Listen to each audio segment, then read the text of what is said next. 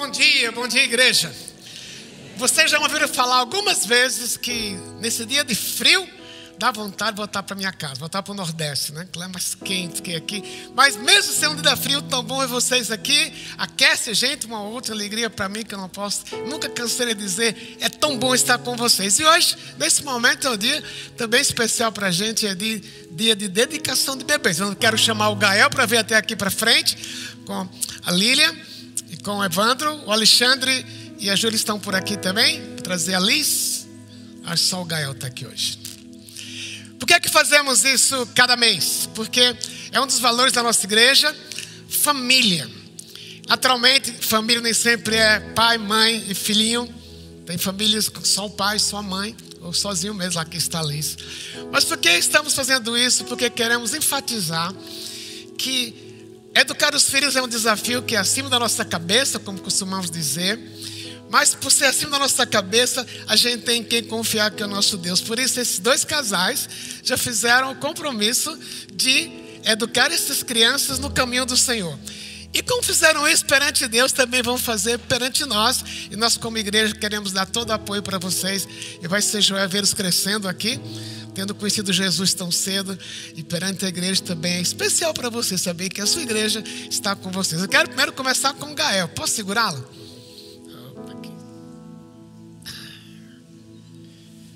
Esse é o Gael, filho do Evandro da Lília.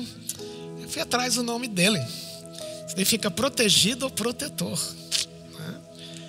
Deus é o protetor dele, por isso também é protegido por Deus. Não quer dizer que não vai passar por dias difíceis, mas só o fato de saber que o nome dele reflete isso, protegido. Vamos orar. Pai, muito obrigado por segurar o Gael, que foi um presente do Senhor para o Evandro e para a Lilian. Mas muito mais do que presente, é também um sinal da tua graça sobre esses pais. E obrigado pelos compromissos que já assumiram de educar o Gael, educar, educar o Gael no teu caminho. E nós te pedimos que assim seja, que o Gael logo cedo te conheça. E que por causa disso a vida dele faça todo sentido. Mas acima de tudo, Pai, toma na tua mão. É por isso que hoje o Evandro e a Lê, estão fazendo isso, estão dedicando o Gael para o Senhor. E fazemos isso para a tua glória e oramos por ele, em nome de Jesus. Amém. Obrigado. Este é o Liz, não é? Acertei Liz, Que bom que vocês voltaram. Eles deram um passeio na Bahia, mas disseram: não tem igreja como Morumbi, queremos voltar para São Paulo também. Mas está bom ver vocês aqui na igreja de volta, especialmente com esta aqui. Lembrando que uma vez falamos aqui nas primeiras filas que estavam atrás de mim, dizendo que estavam indo para a Bahia, não esqueça aquele dia. Mas está bom ver vocês de volta. Esta é Liz. Esse é Liz, melhor dizendo. E o nome dele também tem um secado especial.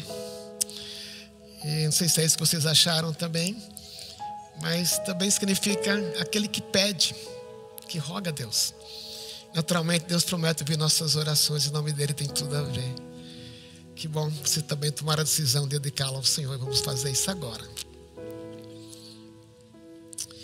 Ó oh Deus, obrigado, porque o Alexandre e o Joel estão aqui dedicando o para o Senhor. Obrigado porque foi algo esperado, que pediram. Da mesma forma como o nome dele significa aquele que pede, aquele que roga. E te pedimos que logo cedo Gael, o, o Liz também possa, Senhor, descobrir aquilo que o Senhor é. O Deus que ouve, o Pai que é próximo, o Pai que atende orações. Mas ao mesmo tempo, é um momento tão especial para Alexandre e para Júlia dedicarem o Liz para o Senhor. É o que estamos fazendo agora, nessa certeza de que o Senhor mesmo vai capacitá-los para cumprir aquilo que já prometeram, educar esta criança singular que o Senhor deu para eles. Por isso, Pai, para a tua glória, estamos dedicando-lhes para o Senhor, que o Senhor seja visto na vida dele e que o Senhor seja glorificado. E mais uma vez, tanto pelo Gael como pelo Liz, como por esses dois casais, pelo Evandro, pela Lília, pelo Alexandre e pela Júlia, que na tua mão dependam para educar essas crianças para o Senhor e o seu ser glorificado. A ti os entregamos, em nome de Jesus. Amém. Que Deus abençoe vocês, queridos. Pode aplaudir esses pais também. Obrigado pelo privilégio. Só corrigindo, é ela. É menina, não tem problema.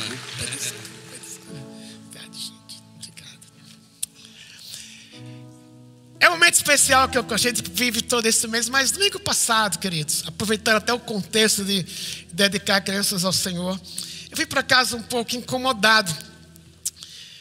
Porque é dia dos pais, tivemos um culto maravilhoso aqui, a pregação do René dentro da série e como com a, a Sara junto dele. Foi muito especial, mas foi dia dos pais também. E eu confesso para vocês que, para mim, pregar dia das mães ou dia dos pais é muito desafiador. Por quê?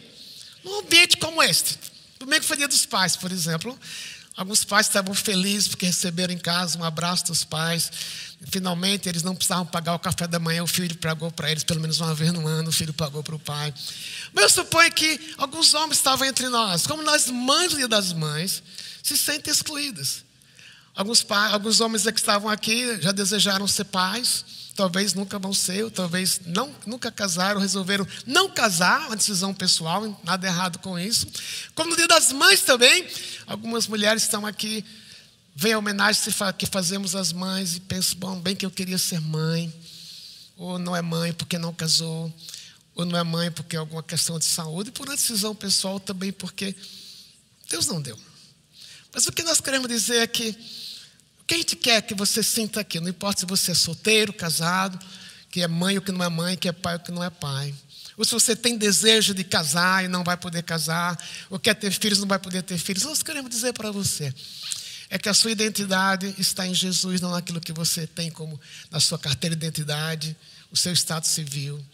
Mas especialmente que você creia, que assuma que quem é você em Jesus. Não importa aquilo que você tem como sobrenome, se é solteiro e casado, deixe-me repetir, se tem filhos ou não tem filhos, se é pai ou se não é pai, mas que em Jesus você se sinta inteiro. E é assim que nós olhamos para vocês. Então, quero que você saiba aquilo que nós sentimos, queremos que você encontre aqui nesta casa essa relação com Deus que Ele preenche, independente de qualquer coisa. E você que está em casa também possa experimentar a mesma coisa. Se você sentiu isso comigo passado, como eu senti, mas lembre, que faz você ser é o que Jesus é por você, o que ele fez na cruz. Então, aqui tem muitos solteiros, muitos solteiras, muitos que queriam ser pais, não são, que não vão poder ser, talvez algum dia, muitos que vão querer ser mães, não são, mas eu quero dizer que aqui é o seu lugar, que a gente quer que aqui você se sinta acolhido, acolhido, e descubra também que há um lugar para você, como tem no corpo de Cristo, para você servir, independente do que você é. Amém? Então, aquele meu bom dia de novo. Bom dia, igreja. É tão gostoso para mim ouvir isso, gente.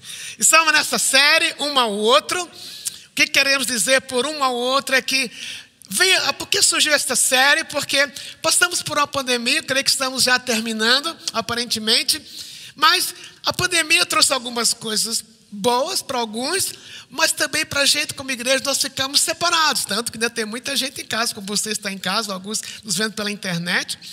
Mas ao voltar, eu creio que muitas vezes nos sentimos meio estranhos. Será que eu vou encontrar as mesmas pessoas? Será que as pessoas vão olhar bem para mim, vão me acolher bem? Será que as pessoas vão ser aquilo que eu sou, o que eu gostaria que fosse? Claro, nem tudo não vai ser aquilo que eu quero que seja.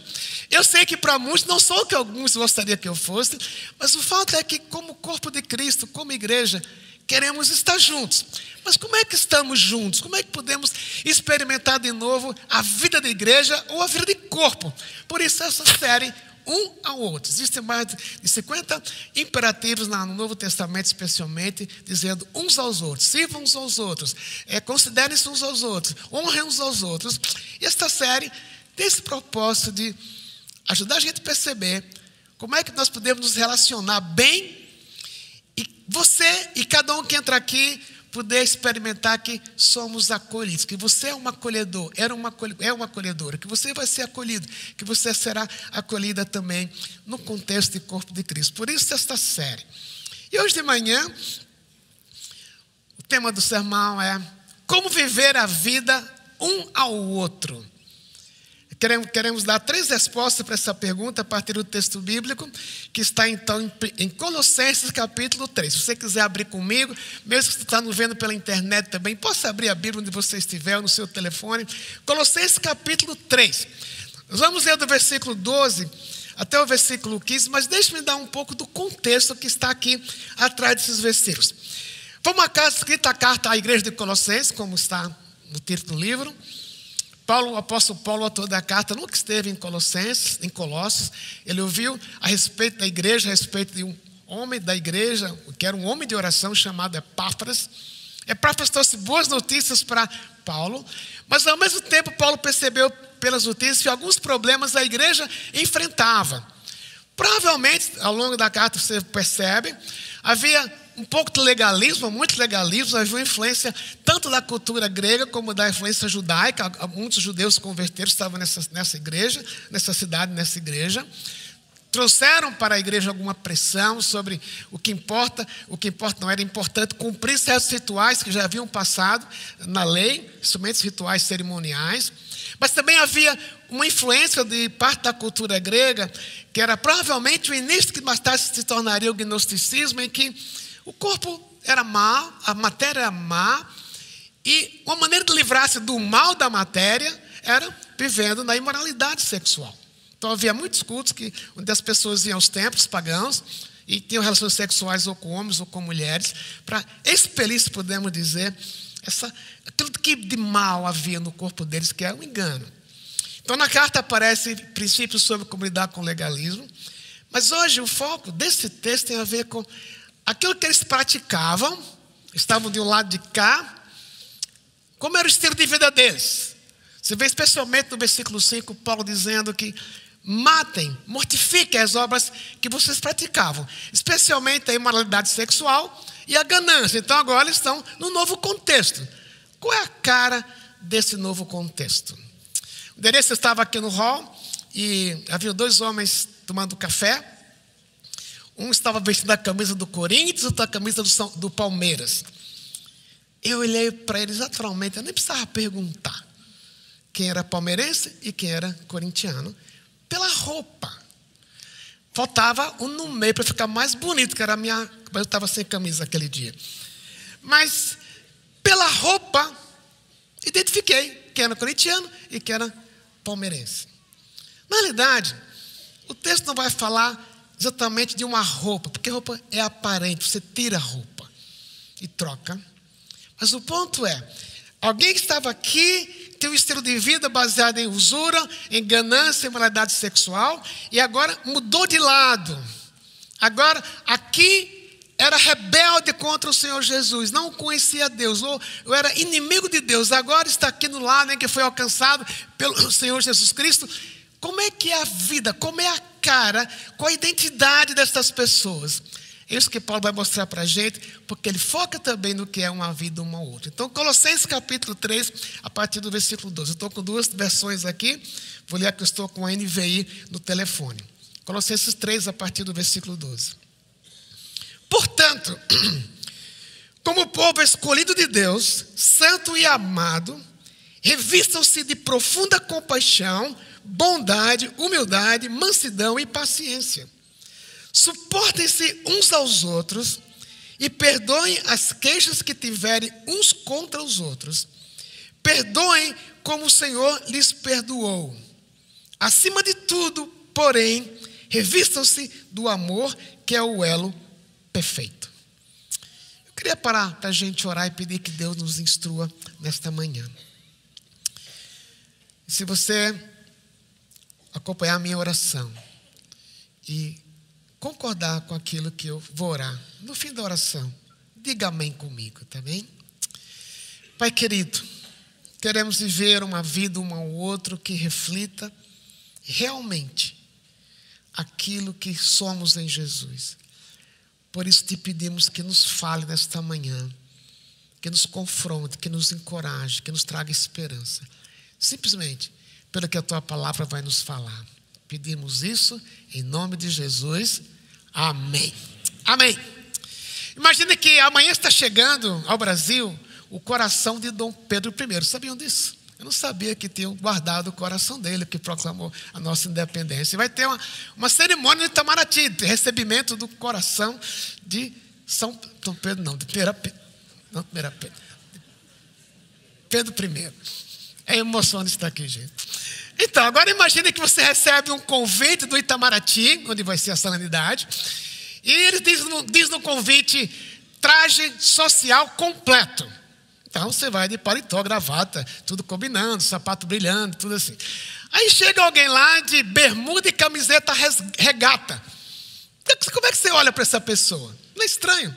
Tinha um padrão, tinha norma, no convite só podia entrar de terno, de terno, é, traje social completo, mas alguém descaradamente aparece de bermuda e camiseta regata. Eu não sei como a pessoa se sentir, mas eu também a gente olha olhar pudesse ver aquela pessoa, que estranho, né? Agora, se nós somos seguidores do Senhor Jesus Cristo, há um jeito, há uma cara que nós devemos ter, especialmente quando estamos juntos, quando nos relacionamos. E esse texto tem a ver realmente, se houver duas pessoas pelo menos juntas, seja esposa, esposa, solteiro ou solteira, seja com quem você tem relacionamento, aqui está um padrão como viver a vida um ao outro. E a primeira coisa que eu creio que responde essa pergunta, como é que eu posso viver uma vida um ao outro, é quando eu assumo realmente aquilo que eu sou em Jesus, que eu assumo a minha identidade. Onde é que está isso? Versículo 12. O texto diz, portanto, então, se ele fala, portanto, essa conjunção liga o que ele falou antes, o que ele vai falar agora. O que é que ele falou antes? Vocês que andavam longe de Jesus, vocês viviam uma vida imoral, vocês eram, é, vocês eram, pessoas, eram pessoas gananciosas, larguem isso. Esta é a roupa antiga e agora revistam-se de algo novo, uma nova roupa. Mas qual é a razão que ele dá para essa mudança de roupa? Ele diz que nós somos, que tipo de povo nós somos? Nós somos um povo escolhido de Deus, santo e amado. E aqui isso tem a ver com você e comigo. Se alguém perguntar para você, quem é você? Ou se alguém pergunta para mim, Lisânias, quem é você? Em geral, quando a gente pergunta quem é você, atrás, em geral, é o que é que você faz? Não é isso? Aí, se alguém pergunta para mim, eu sou, quem é você, Lisânias? Aí eu vou responder, eu sou o pastor da igreja Batista Morumbi. E quando isso acabar, o que é que fica? Quem eu sou? Não pode ser a minha identidade. Na realidade, essas três expressões que o apóstolo Paulo usa aqui, um povo, um povo santo, amado e escolhido, era expressão dada à nação de Israel. Nação, como inteiro. Mas agora no Novo Testamento, na época da graça, ela é individual. É para você e para mim. Quem é Lisanes? Quem é Lisanes? Quem é você? Quem é o Gustavo aqui na frente? O Gustavo é escolhido por Deus, santo e amado. Mas o que é que é isto? A expressão santo, um povo, uma pessoa escolhida, isso vem de Efésios capítulo 1. Quando o apóstolo Paulo também diz que Deus, antes dele criar o um mundo, Deus, antes de criar o universo, as estrelas, separar a água da terra, Deus pensar em tudo que ele criou, o texto diz em Efésios que você foi escolhido. Isso traz uma segurança para mim e para você, que eu não corri para Deus, pelo contrário, eu fui para trás. Às vezes que Deus queria me alcançar, eu me afastei, mas Deus não deixou de olhar para mim, olhar para você, não baseado no que você poderia ser, mas simplesmente pelo fato que Ele resolveu. Então a sua conversão, o dia que você disse, Jesus, eu te quero, começou lá atrás, começou antes da fundação do mundo, quando Deus disse, eu vou escolher o Lisanes, vou escolher o João, a Maria, o Pedro, baseado simplesmente no fato que Deus é soberano, Ele escolhe quem Ele quer. Isso faz a gente respirar. Deus me escolheu. Mas não somente Deus escolheu, o texto diz que Deus também nos fez pessoas santas. Aí, se você olhar um para o outro aqui, quem, quem, quem é perto de você, seu amigo, sua amiga, você perguntasse para ele: Eu sou santo? Talvez dissesse: Você é o santo do pauco. Porque se a gente pensar em santidade em termos de eu não erro, eu não peco, não é verdade. Mas o sentido básico da palavra santo é que você foi separado. Você foi separado para uso exclusivo de Deus. Em outras palavras, o seu ser total, o seu corpo, meu braço, minha mão, minha cabeça, todo o meu ser, Deus resolveu não somente me escolher, mas Ele me, me colocou ao lado para ser separado. Eu pertenço a Ele. Quando você pensa nisso, o que é que gera? Você é pertencente, você é propriedade de Deus que criou todo o universo, o Deus acima de todas as coisas, mas um Deus que amou você, mas não somente amou, mas resolveu dar um propósito de vida para você, que é viver para servi-lo. Também a palavra santa tem a ver com vida. Quando nós conhecemos a Jesus, o Espírito Santo vem habitar em nós, e no processo de santificação, cada dia, Deus está nos levando a parecer mais com Jesus, dependendo da maneira como eu obedeço ou não. Isso é santidade. Mas não somente. Diz que nós somos amados. Deus poderia ter dito, ok, escolho o João, a Maria, o Lisane, escolhi, escolhi. Ponto final. Mas não foi só escolhi, ponto final. Expressão que Paulo usa aqui, o conceito de amar, tem a ver com amar afetuosamente. Às vezes a gente confunde amar com sentimentos. Tem sentimentos. Mas amor tem a ver com escolha, com cabeça. E Deus resolveu amar você e me amar. Não simplesmente por amar, Deus tem afeto. Tem sentimentos. Então, o que faz a gente vestir a roupa que nós vamos ver daqui a pouco? É vestir porque eu tenho o quê? Ou não vestir porque é pecado se eu não vestir. Porque a senhora simplesmente não vestir essa roupa porque é pecado, se eu vestir, eu não visto porque se não vestir é pecado, eu canso, você cansa. Mas quando eu lembro que, quem sou eu? Eu fui escolhido antes da fundação do mundo, foi decisão de Deus. Deus me deu um propósito de vida, eu sei para o que eu vivo, mas além do mais, Deus me amou do jeito que eu sou. Max Lucado, um autor que talvez vocês conheçam, muitos livros dele aqui em, português. Tem uma expressão muito interessante que diz assim: Deus o ama do jeito que você é. O Deus a ama do jeito que você é, mas Deus se recusa deixar você do jeito que você é, porque Ele quer cada dia levar você a parecer mais com Jesus. Por que, que Ele fez isso? Porque Ele escolheu? Porque Ele separou você e porque Ele ama. Então, se eu tenho isso na cabeça, é mais fácil eu dizer o que é que na minha vida precisa mudar. E eu mudar não porque eu tenho o quê? Não porque eu estou numa igreja, mas simplesmente porque eu tenho um Deus que me amou antes de, antes de fundar qualquer coisa no mundo. Um Deus que me escolheu, um Deus que me colocou, me deu um propósito de vida. Isso agora começa a fazer sentido, não é por obrigação mas é simplesmente por causa dessa relação amorosa com Deus. Então, o primeiro princípio é como é que eu vivo uma vida uma a outra? É por causa da minha identidade, é por causa do que eu sou. Mas, então o que é que eu vou vestir? E eu vivo então essa vida um ao outro quando eu pratico as qualidades do Senhor Jesus Cristo. O que nós vamos olhar agora, o que é dito para nós sermos e vestirmos, são qualidades que o Senhor Jesus Cristo vivenciou, porque ele era Deus. Você pode perguntar, mas Jesus era Deus, eu não sou Deus. Como é que eu vou viver se eu não sou Deus daquilo que Jesus viveu? Lembra? Lá em Filipenses capítulo 2 diz que Jesus esvaziou-se por 33 anos. Ele resolveu, decisão dele, espontânea, não viver no seu próprio poder, porque ele era Deus. Ele nunca deixou de ser Deus, mas ele resolveu tomar na forma de homem, como a nossa forma, e na dependência dele, do Espírito Santo, viveu 33 anos aqui na terra. O mesmo Espírito Santo que habita em você quando você resolveu conhecer Jesus. Então, não é porque eu não sou Jesus que eu não posso ver essas coisas. Você pode, não por você mesmo, não por mim mesmo, mas porque o Espírito Santo que habita em mim me capacita para praticar essas coisas. Agora, vamos lá. Então, qual é a roupa que eu vou vestir? Então, ele diz para nós nos revestirmos de compaixão, bondade, humildade, mansidão e paciência. Cinco coisas.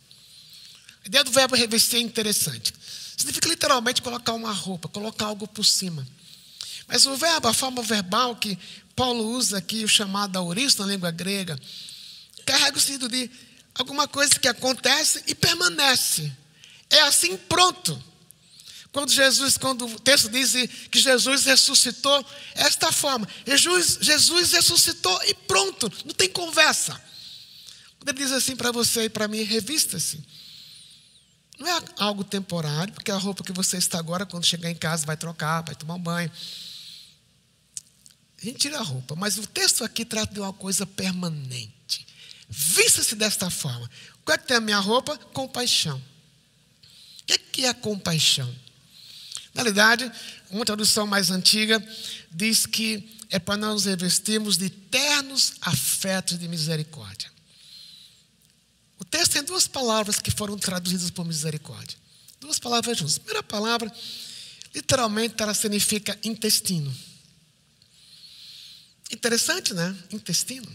Revestir-se de afeto de intestino é porque na cabeça do hebreu, do, do Antigo Testamento, eles imaginavam que era no intestino o centro das emoções. O que você sentia? Se você sentia tristeza, mexia com o intestino. Quem dava o alerta era o intestino. Se você sentia alegria, era o intestino. Então, se havia um rapaz muito romântico, em vez dele falar na língua de hoje, vamos supor que o Gustavo está falando com a Ivani, a primeira vez que ele a ver, disse: Ivani, meu coração bate por você cada vez que eu te vejo. Se fosse o Antigo Testamento, Gustavo diria assim: Ivani, os meus, as minhas tripas se revolvem dentro de mim quando eu te vejo. Porque era no intestino o centro das emoções. Agora, veja, tem a ver com emoção, tem a ver com sentimento. Literalmente, o conceito é misericórdia é olhar no outro, ver o outro e sentir o que o outro sente. Agora, quem é capaz de fazer isso por si mesmo? Não. Daqui a pouco vou mostrar como. Mas o fato é, quando Jesus olhou para você, ele teve compaixão. Ele viu que você está vivendo uma vida longe de Deus, uma vida sem propósito. Ele disse: Eu vou morrer por você. Eu vou ter a cruz por causa de você. Ele teve compaixão. Se você lembra a história da multiplicação dos pães, quando Jesus passou um dia inteiro pregando, chega no fim da tarde, e sai do barco, chega na beira-mar, e as pessoas o acompanharam. Jesus olha para elas e o texto diz que Jesus teve compaixão delas. Eram como ovelhas sem pastor.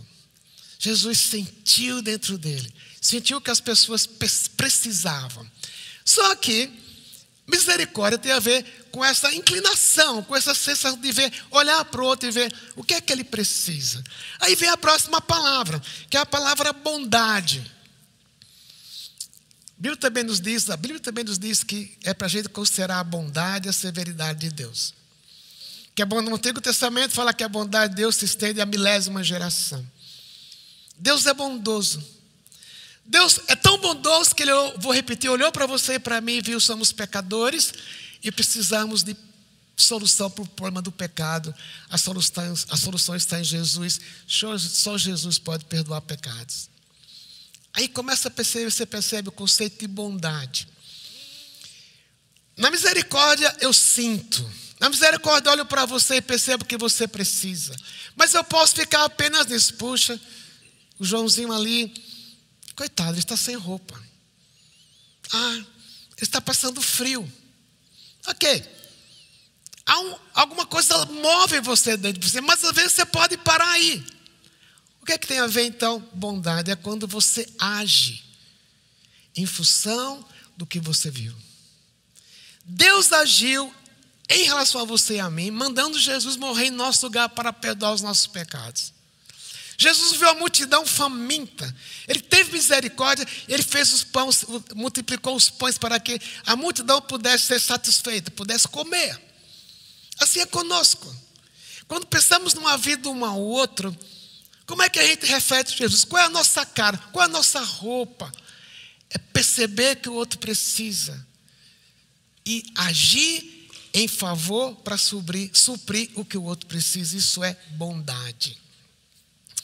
Essa semana, sexta-feira, estava estudando e estamos em casa passando um dia difícil, especialmente com um dos filhos. E eu estava eu tava para baixo. Eu estava estudando, parecia que as coisas não fluíam. E de repente o telefone toca. Eu tenho um suporte, o telefone fica assim na minha frente. E eu vi que estava ligando, falei, não vou atender. Não porque a pessoa não merecesse, não merecesse ser atendida, mas eu estava estudando. Aí o telefone toca umas sete, oito vezes, aí para. Daqui a pouco, de novo. E eu não atendi. Daqui a pouco, de novo. Aí quando eu atendi o telefone, pastor, aqui é fulano. Aí ele perguntou, como é que você está? Me deu uma dor no coração, porque eu falei, achei que ia ser outra coisa. Perguntou, como eu estou? Ele falou assim, eu posso orar pelo Senhor? Eu fiquei com vergonha. Porque a primeira, minha primeira reação foi: eu não vou atender. Mas, por outro lado, era alguém que estava sendo bondoso comigo, que percebeu a necessidade e agiu. Só orou? Ok, mas tem hora que é o que você mais precisa. Imagina aqui na igreja, você passa por alguém no hall ali, no, no corredor, e você passa por alguém que está com a cara para baixo, Aí você pensa, essa pessoa deve estar triste hoje. Ok, você passa. O que é que eu posso fazer? Você sentiu alguma coisa? Ah, mas é chato. Perguntar para ela. Não é chato. Já pensou? Você que você chega perto dela e diga, fulano, você está bem? Estou bem, nunca, nunca me senti tão bem na vida. Bom, vai embora. Já pensou se ela falar, não estou bem? Eu tinha um amigo que amigo meu muito próximo, pastor. Até que éramos amigos, somos amigos, da, os, dois, os dois casais. E um dia até que eu perguntou para ele, fulano, você tem uma fama de que é um cara chato, não fala com ninguém. Aí ele falou assim, é, até que, mas com a gente você é tão doce, é tão amoroso conosco. Aí ele falou assim, sabe o que é, Teca? Eu, eu, claro, meu jeito maior de, de, ser pastor é pregar, estudar. Eu sou mais pastor de púlpito do que no a um. Mas eu, eu não gosto de perguntar para as pessoas como elas estão, nem, nem que elas perguntem para mim. Até que perguntou, eu perguntei por quê. Ele falou: se eu perguntar como elas estão, elas podem dizer, elas podem responder como elas estão, eu vou saber, eu não vou saber o que fazer. Eu falei, tá bom, mas pergunta. Você não tem, você não tem que. Mas pode ser que você seja a pessoa que Deus vai usar na vida dessa pessoa o que ela precisa naquele momento. Então, meus queridos e queridas, não é questão de que é chato ou não.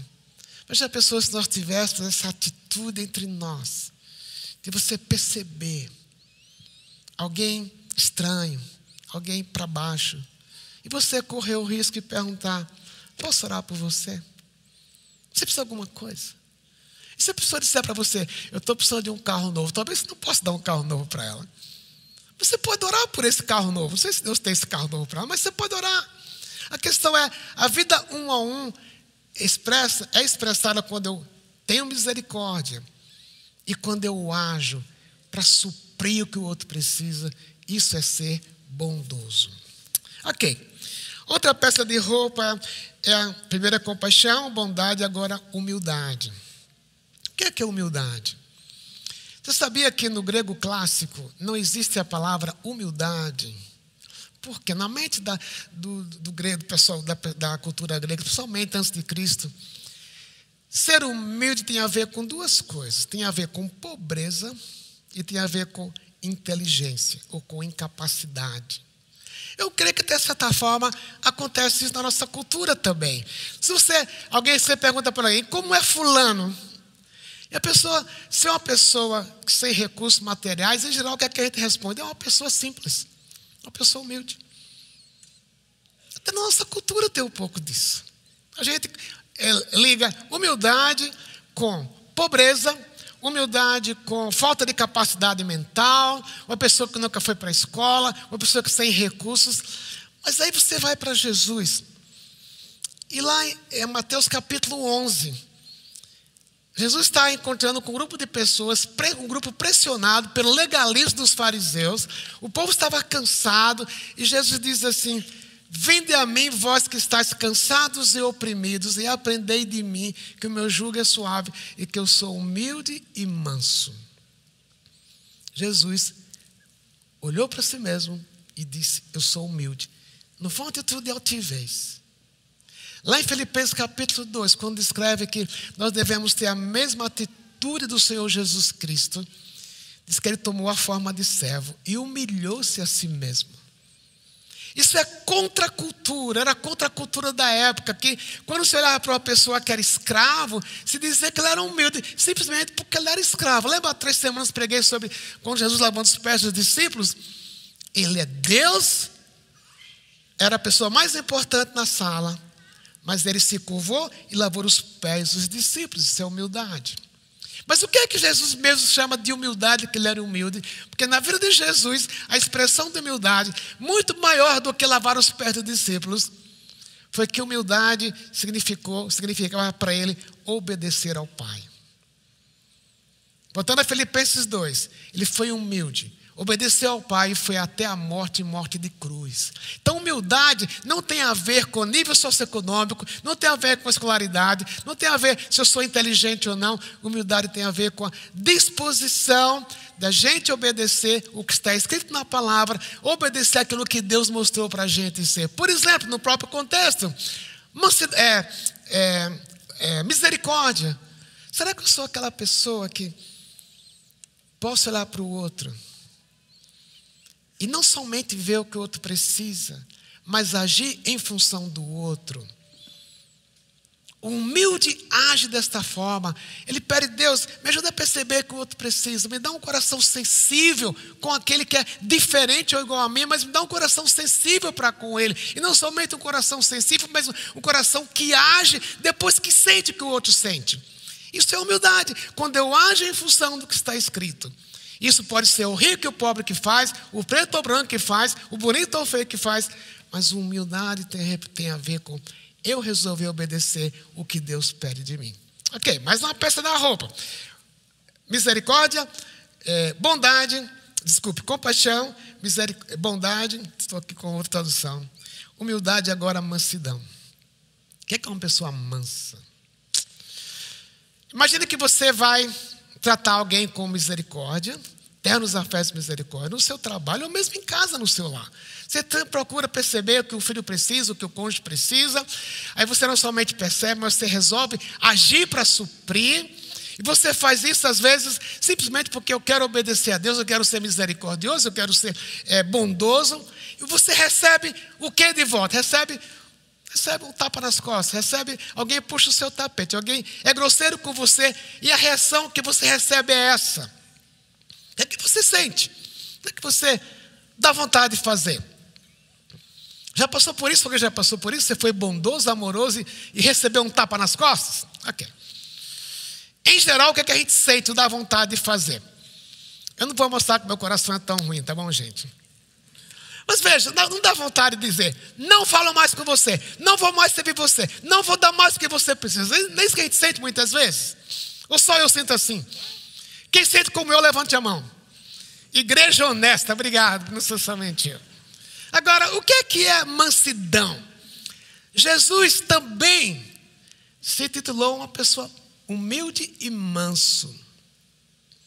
Se Jesus era manso, e era o Espírito que habitava nele que o capacitava para isso.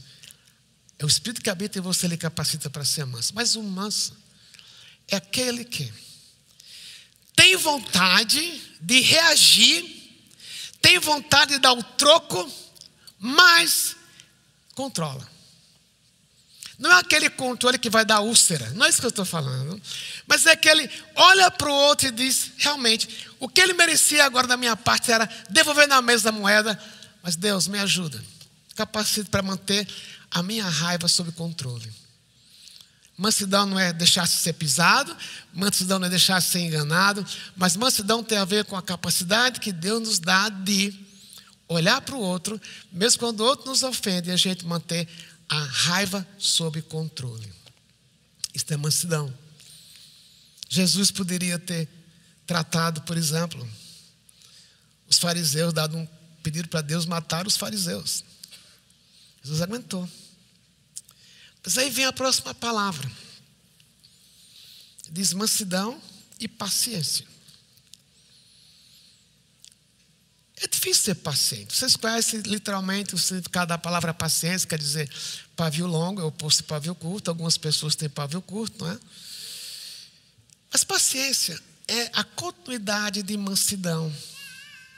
Porque quando alguém me ofende, quando alguém devolve com raiva, devolve com grosseria aquilo que eu quis fazer de bondade para ele. Minha vontade é devolver na mesma moeda, então Deus me controla aqui.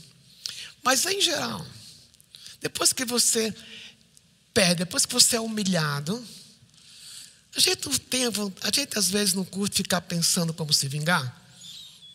Ou só eu, gente? Mais uma vez, que já pensou em vingar-se aqui. Essa é a igreja que eu amo. Tudo igual a mim. Somos pecadores carentes da graça. Mas veja, onde é que vem a paciência? É quando, em vez de eu ficar meditando em uma vingança, eu transfiro esta vingança para Deus. Em vez de eu ficar pensando, espera a próxima vez. Você vai ver com quem você está lidando. Você pensa que eu sou o quê? E eu dizer, Deus, tira de mim esses pensamentos. Faz-me ser paciente como o Senhor é. A paciência de Deus para conosco nunca se esgota.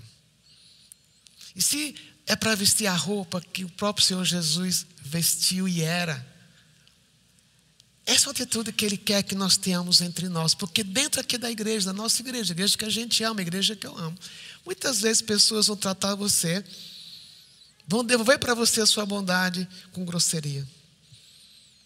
Talvez é a sua experiência fora daqui também. Talvez é a sua experiência em casa. Quando você, como pai ou mãe, dá o melhor para o seu filho, faz aquela comida gostosa, só, só, ele, só você sabe que ele gosta, Chega em casa da rua, ele come, come, come, come, come a 10 por hora. E você pergunta: gostou? Gostei. É porque a vontade, não faço mais, não, nunca mais vou fazer essa comida para você. Não. Eu creio que às vezes temos essa tendência, mas Deus nunca deixou de nos dar a próxima chance. Ele era paciente conosco. Ok. Essas cinco expressões de roupa em geral, são, são expressões que nos movem a pensar no outro, como é que eu lido com o outro. Mas o terceiro princípio é que, para viver a vida um ao outro, o estilo de vida um ao outro, eu preciso reagir como o Senhor Jesus reagiria, especialmente em horas de adversidade, horas que eu perco, horas que eu sou agredido. Então, o próximo, o próximo versículo diz, a partir do versículo 14 agora. É, eu vou procurar a tradução que eu gosto mais aqui. Ele diz: suportes uns aos outros e perdoem as queixas que tiverem uns com os outros. Perdoem como o Senhor lhes perdoou. Duas coisas aqui, dois particípios com força de imperativo. Na minha tradução que eu estou aqui, na meu lado esquerdo, a NVT diz: sejam compreensíveis.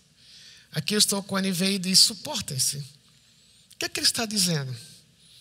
Nos relacionamentos interpessoais, na vida um ao outro, vão ter pessoas difíceis ao nosso redor. Pessoas que eu vou repetir, por mais que você seja bondoso ou bondosa, elas vão reagir da forma seca, fria, não vão responder às suas expectativas. O que é que eu faço? Eu vou desistir? Se você pegar a tradução da NVT, que é possível também, a partir do grego, ele seja compreensível. Entenda que aquela pessoa que está ao seu lado, que é difícil, por qualquer razão, seja compreensível com ela. Entenda que Deus ainda está trabalhando no coração dela. Que Deus não mudou o coração dela. Mesmo que você diga assim, ah, mas ela disse que é crente, nem parece que é crente. Ok. Você não sabe se ela é crente ou não. Mas como é que eu lido? Eu preciso olhar para ela com os olhos do Senhor Jesus Cristo. Se você vê Jesus com os discípulos, se você pegar Pedro e Judas, Pedro falava pelos cotovelos, dizia que até a morte com Jesus, se fosse preciso morrer com Jesus, mas traiu Jesus. Na hora traiu Jesus. Jesus não destruiu dele. Jesus foi compreensível com Pedro. Jesus viu Pedro traindo. Ao longo de três anos, Jesus foi compreensível com Pedro. Mas não somente a tradução, outra que eu tenho da revista atualizada, de suporte. A ideia de suportar não somente não é segurar por baixo para a pessoa não cair, mas é manter aquela pessoa ainda em cima. É lá em Filipenses capítulo 2 diz que para a gente nós temos consideração uns com os outros, considerarmos os outros superiores. Não é superior em termos de valor, não é superior porque ele é mais inteligente do que eu, não é superior porque ele é mais importante do que eu, é superior no sentido de que ele também foi criado à imagem e semelhança de Deus. Quando Jesus lavou os pés dos discípulos lá na última noite, ele fez isso. Ele era Deus, nunca deixará de ser Deus, mas ele curvou-se porque ele considerou os seus discípulos pessoas superiores, não em termos de valor, mas em termos de tratamento. Eu posso tratá-lo com honra. E no seu trabalho, tem pessoas que são difíceis para você. Na sua casa, tem pessoas difíceis para você. Por isso, seja compreensível. Deus não terminou de trabalhar no outro o que Ele quer fazer, nem tampouco terminou de trabalhar na minha vida, na sua vida, aquilo que Ele quer fazer. Por isso, sejam compreensíveis. Sustente o outro para cima. E a mínima coisa que eu posso fazer para o outro ficar em cima ainda é orar por ele, pela pessoa mais difícil que eu tenho perto de mim, para conviver com ela. Mas, mesmo no processo de tentar manter o outro para cima, eu vou ser ofendido. Ele diz: perdoem. Aí que, como se diz, aí que, se posso, permite a expressão bem coloquial, aí que a porca tosse o rabo, né? Porque como é que eu tentando vestir essa roupa de Jesus e assumir com minha cara, faço o que eu tenho que fazer, e aí o que eu recebo de volta? Às vezes é um filho que trata bem o pai, cuida do pai, cuida da mãe, a mãe e o pai reclamam. O filho faz 90 coisas, 99 coisas certas, faz uma errada. O pai e a mãe só lembram do errado ou vice-versa. O pai e a mãe fazem 100%, 99 coisas certas e o filho reclama do que não tem. E ofende. Quer perdoar? O duro é que o padrão que ele dá de perdão, eles perdoem como Jesus. Eles perdoam. É que eu olho para mim, eu tenho, você olha para você mesmo e você mesma, e lembra, olha, eu fui perdoado. Olha quanta coisa eu fiz de errado, talvez só eu e Deus sabemos, mas eu fui perdoado. No que o outro é melhor do que eu. Jesus não esperou. Jesus não esperou você ir a Ele primeiro para Ele amar você. Ele não esperou você primeiro dizer: Eu sou um pecador, eu sou um miserável pecador, Deus tem misericórdia de mim. Deus, Jesus amou você antes. Em outras palavras, eu não preciso esperar que quem me ofendeu venha primeiro pedir perdão para mim para eu perdoar. Pode dizer, então tá bom. Não. Porque perdão não tem a ver tanto com relacionamentos. Perdão nem significa sempre reunir. Por exemplo, se alguém, um caso é, extremo aqui, alguém abusou do seu filho ou da sua filha. Você precisa perdoar o abusador. Mas não é assim, perdoe. Não, ok, há um processo de perdão, mas veja, não quer dizer que você vai perdoar o abusador e amanhã chamá-lo para jantar com você de novo, pagar o jantar para ele no Terraço Itália. Não, não quer dizer isso.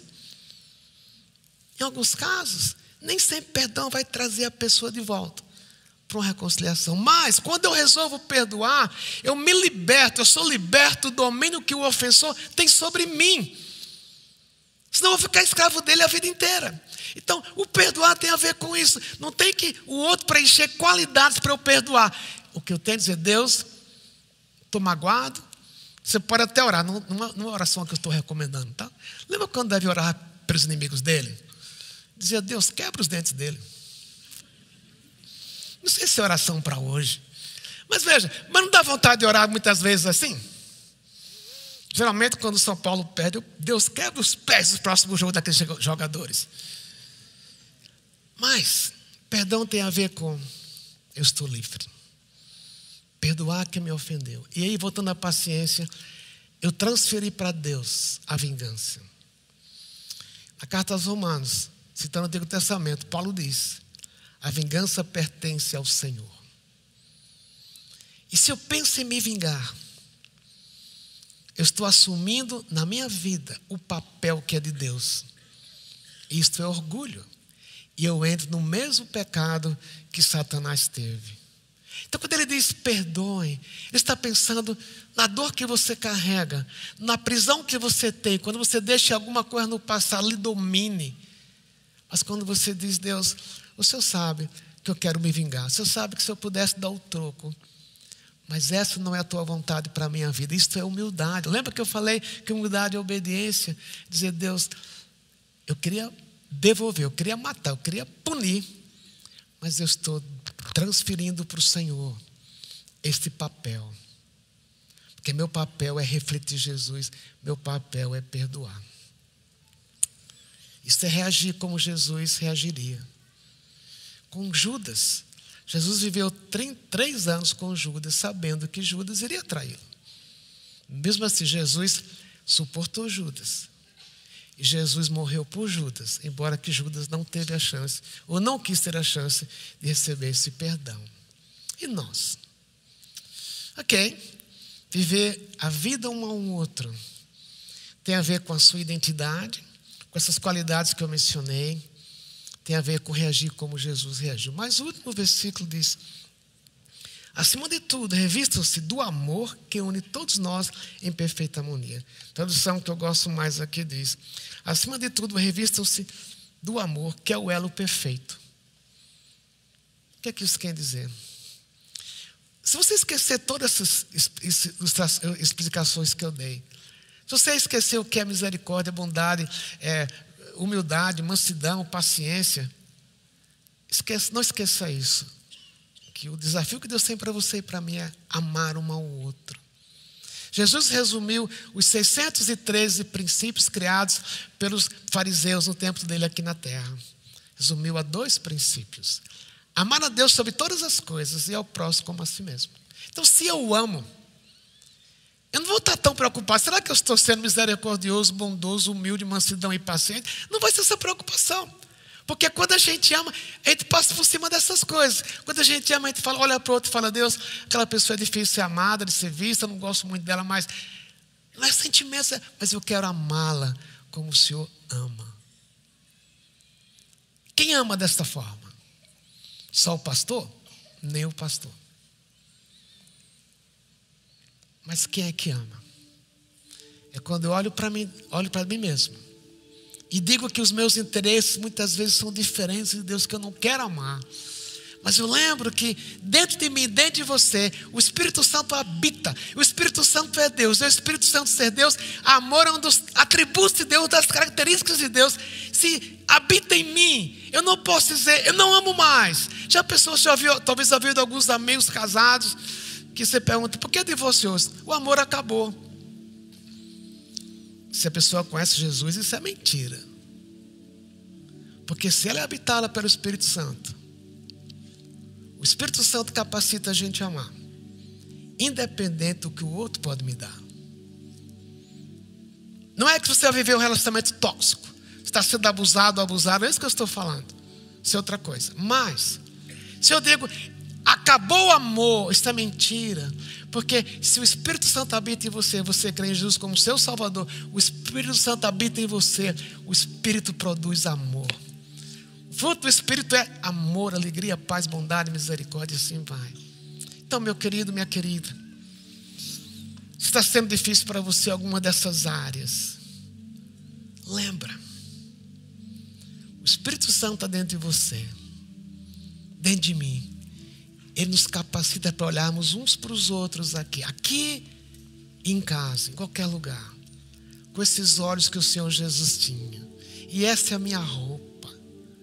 Quando eu brinquei das, daqueles dois homens no hall, com a camisa dos seus respectivos times, era claro, um era corintiano, outro era palmeirense. O que é que Deus espera de mim de você?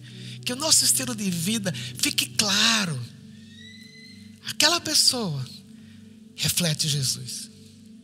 É na minha casa, é na sua empresa, é aqui na igreja. Isso vai fazer a gente querer voltar. Você que está nos vendo pela internet, não está aqui ainda, eu creio que é isso que você quer experimentar aqui conosco, é isso que nós queremos oferecer para você. Queremos oferecer uns para os outros. Sermos aquela igreja que acolhe, independente do que o outro é. E para terminar, algumas perguntas. Primeira delas, você diria que na sua casa, ou seus pares na empresa, ou seu superior, ou seu inferior, que está abaixo de você, diria que você tem essa cara de Jesus? Não é uma pergunta para gerar culpa isto. Porque na minha vida tem coisas que eu estudando percebi, Senhor, pelo menos duas dessas coisas aqui eu luto muito dentro de mim. Eu creio que você luta também. Mas o que eu preciso é encarar e dizer: aqui eu não estou bem. Aqui eu não reflito Jesus. Aqui a minha roupa está meio rasgada. Eu preciso confessar. E pedir para o Senhor, Deus, muda. Segunda pergunta. É, ok, eu quero mudar. Você pode. Sozinho, não. Domingo passado, a mensagem do, da, do René e da Sara, o último ponto foi muito claro. Ele falou que ele falou sobre Ruth, personagem do Antigo Testamento, que, é que não deixou a sua sogra Noemi sozinha. Elas passaram a viver juntas. Ruth casou, teve um filho, mas Noemi não conseguiu ser onde ela queria, onde ela queria chegar sozinha, nem Ruth. Nós precisamos uns dos outros aqui. É tão bom, no meu pequeno grupo, quando eu consigo repartir alguma das minhas lutas. Não é o pastor Lisânias, é o Lisânias, que também tem lutas. Você tem lutas. Então, como minha pergunta, você está fazendo por você mesmo? Você não consegue. Mas é quando eu sou honesto com Deus e digo: Deus, eu não sou manso. O meu temperamento sai pela, pelos poros quando eu estou com raiva. Ai de quem está perto de mim. Se é isto, muda-me. É o Senhor que me capacita para mudar. Eu quero mudar. De modo que na minha casa, no meus, com os meus pares no trabalho, no mundo onde eu vivo, essa seja a minha, seja a minha roupa. A minha roupa reflete quem Jesus é para mim. Quero convidar você para orar, um tempo de oração, se você quiser baixar a sua cabeça, ficar assim, como você quiser. Você que está também nos vendo pela internet, é a mesma coisa. Toma esse tempo para orar. Talvez seja um tempo de confissão. Dizer, Senhor Jesus está aqui, eu não sou nada disso, mas eu quero ser. Talvez eu tenha sido, você esteja sendo, eu estamos, estamos sendo insensíveis em casa. Peça a Deus um coração misericordioso com seu cônjuge, com seus filhos. Ou você que é chefe com seus que estão abaixo de você, ou você que é abaixo, pedir essa paciência com o que está acima de você. Mas oração sincera, de admitir onde não está aparecendo com Jesus e dizer: Senhor Jesus, molda-me para eu parecer, essa, essa ser a minha roupa, porque eu sou amado pelo Senhor, eu fui escolhido pelo Senhor, eu fui separado pelo Senhor. Toma esse tempo, é um tempo de confissão e de intercessão. Pai querido, obrigado porque o Senhor é misericordioso conosco, bondoso, humilde, manso, paciente. Obrigado porque a tua graça que impede que a gente não seja consumido por essas coisas, no sentido negativo da gente, daquilo que a gente não é. O Senhor é tão bondoso conosco. E nós aqui estamos diante de Ti, Senhor. A começar de mim, a começar de mim mesmo, admitindo que tem coisas como essas que eu não sou, nós não praticamos. Mas nós queremos, nós queremos na tua dependência, Pai, agir assim, para que seja o nosso jeito de ser para que seja a minha cara, a nossa cara como igreja, mas não somente como igreja, mas como pessoas. A gente poder ser vista assim, não para glória nossa, mas que por causa disso, através de nós, as pessoas vejam, vejam quem Jesus é. Por isso, Pai, pedimos ser gracioso conosco e nos mova, nos haja dentro de nós, que o Teu Espírito haja dentro de nós para buscarmos essas características do Senhor Jesus, para vivermos uma vida um ao outro que faz sentido, que há prazer para estarmos juntos nesse lugar, em qualquer lugar, simplesmente porque temos esses traços do Senhor Jesus. E pedimos que essa próxima música seja também a nossa oração, que reflita aquilo que queremos ser, que possa ser a nossa oração para o Senhor nesta hora. Pedimos isto em nome de Jesus. Amém. Vamos cantar.